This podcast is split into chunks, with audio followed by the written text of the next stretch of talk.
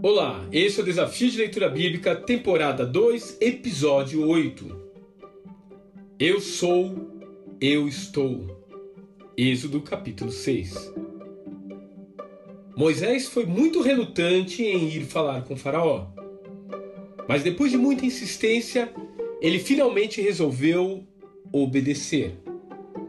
O problema é que Faraó, como um enviado dos deuses, e sendo ele mesmo considerado uma divindade que garantia cheias do Nilo, o crescimento da plantação e até o nascer do sol, não deu a menor bola para o pedido de Moisés e Arão. Aliás, isso já era esperado.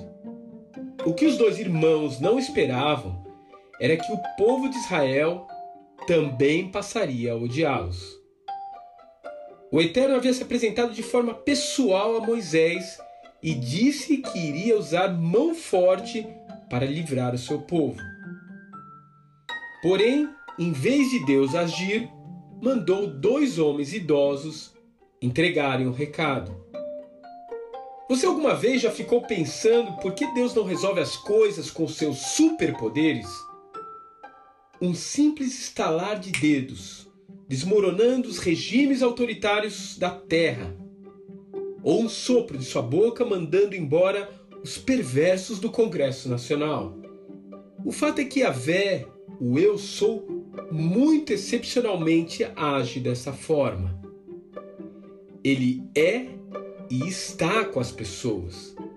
Ele se relaciona tão intimamente com a humanidade que sofre quando seu povo é escravizado e ferido ou violentado.